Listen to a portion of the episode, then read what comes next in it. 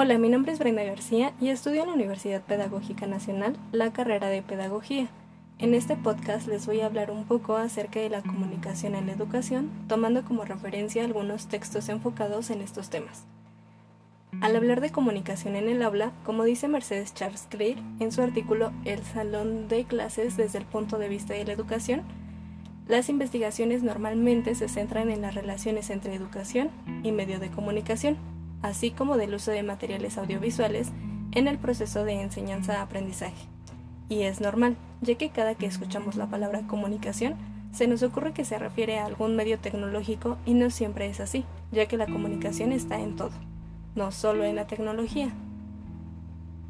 Comencemos hablando del salón de clases. Aquí podemos destacar que se tiene un modelo tradicional de comunicación, el cual podemos asociar con el modelo de la escuela tradicional, en donde la comunicación se da de forma unidireccional.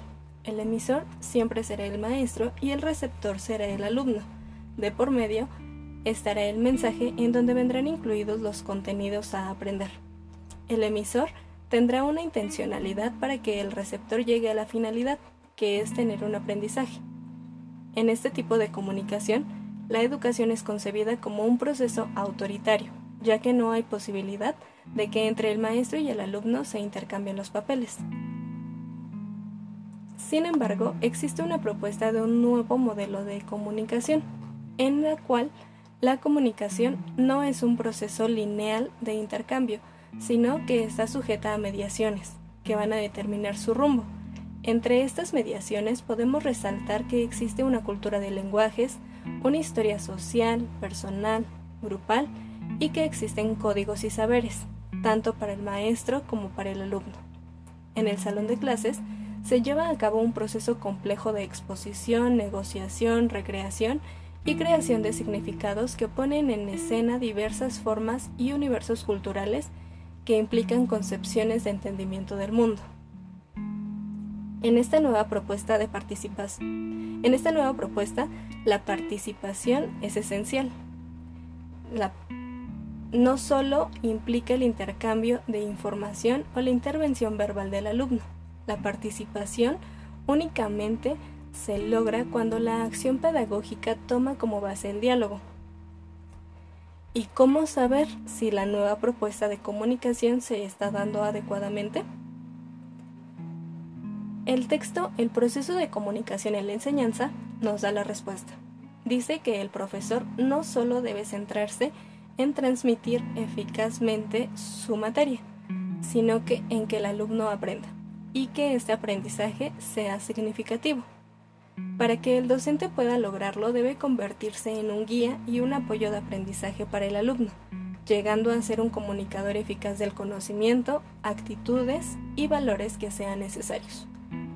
Y cuando la comunicación se base en la confianza mutua, se produzca en situaciones formales y no formales, cuando sea posible la libre expresión de las ideas y se favorezcan los intercambios de papeles de emisor y receptor, en los que la comunicación confluye en todas direcciones, podremos decir que el profesor está estableciendo con sus alumnos una comunicación educativa.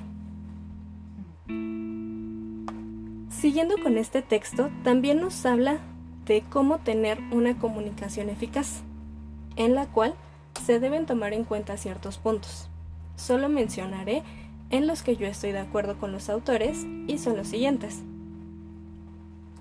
Hablando únicamente de la voz y las palabras, son tener claridad, un volumen adecuado al contexto, un ritmo adecuado, poder ayudarse con el cuerpo y saber jugar con la voz.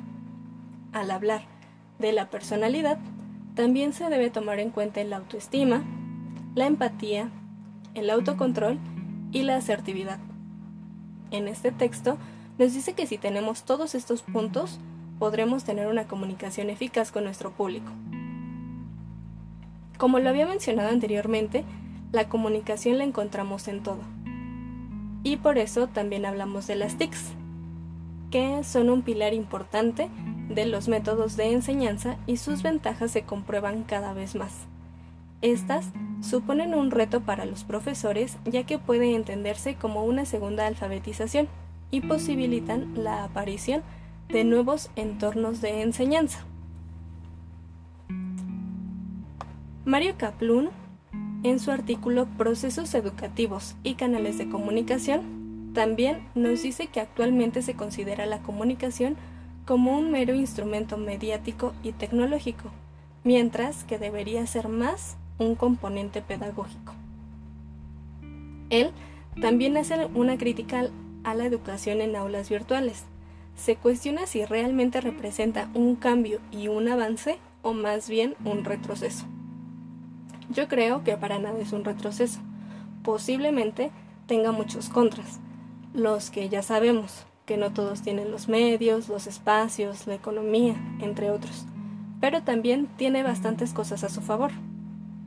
Si alguien nos dijera que la educación ahora va a ser en aulas virtuales, ¿qué nos imaginaríamos? No tenemos que imaginarlo, está sucediendo. Por causas mayores, me refiero al COVID, sucede todas las clases se volvieron de alguna forma virtuales. En la educación básica, por primera vez podemos ver que se están utilizando todo tipo de medios tecnológicos para comunicarse. El radio, la televisión, el Internet. Los maestros realmente están intentando mantener contacto con los niños.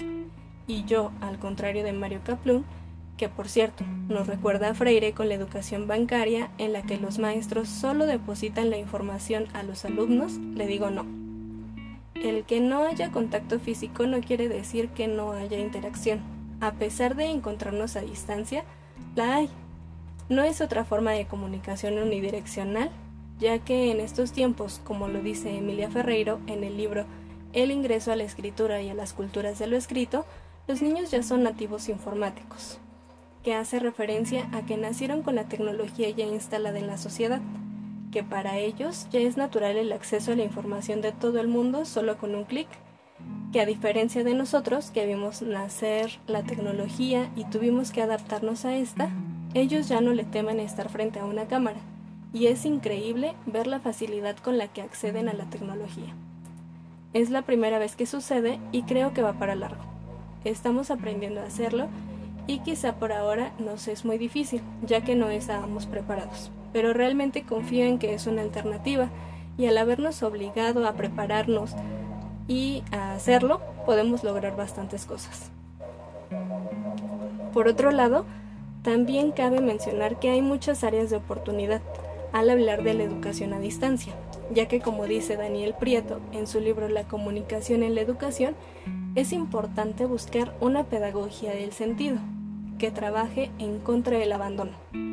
Es decir, una de nuestras tareas futuras será educar sin dejar a nuestros alumnos frente a una incertidumbre descontrolada, ya que hay que recordar que se aprende de lo cercano a lo lejano, de la experiencia a los nuevos conceptos. Tenemos que humanizarnos y tratar que nuestra comunicación sea lo más eficaz posible para no reproducir un discurso que limite y controle a quienes enseñamos. Por último, quiero retomar a Foucault, principalmente con su libro El orden del discurso.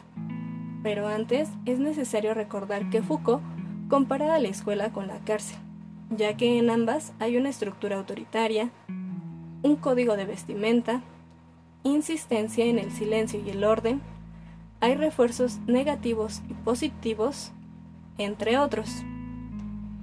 En el orden del discurso habla acerca de cómo se estructura el lenguaje y conocimiento a través del poder. Dice que todos los discursos se encuentran controlados y redistribuidos en un mecanismo de exclusión.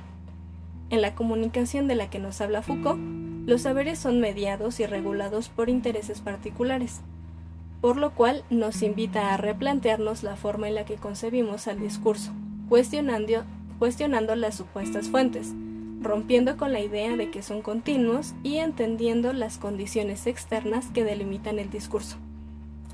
Para concluir este podcast únicamente me queda decir que hay que tomar con más seriedad la comunicación, ya que a pesar de estar repletos de herramientas para poder comunicarnos, no hacemos buen uso de ellas. Tratemos de comunicarnos sin mensajes ocultos y en el caso de quienes nos vamos a dedicar al campo de la educación, hagámoslo sin agregar nuestros propios intereses Dejemos que la niña sea libre, autónoma, crítica, respetemos sus aportaciones y hay que motivarlos a cuestionar, ya que solo de esta forma puede haber un cambio empezando por la educación.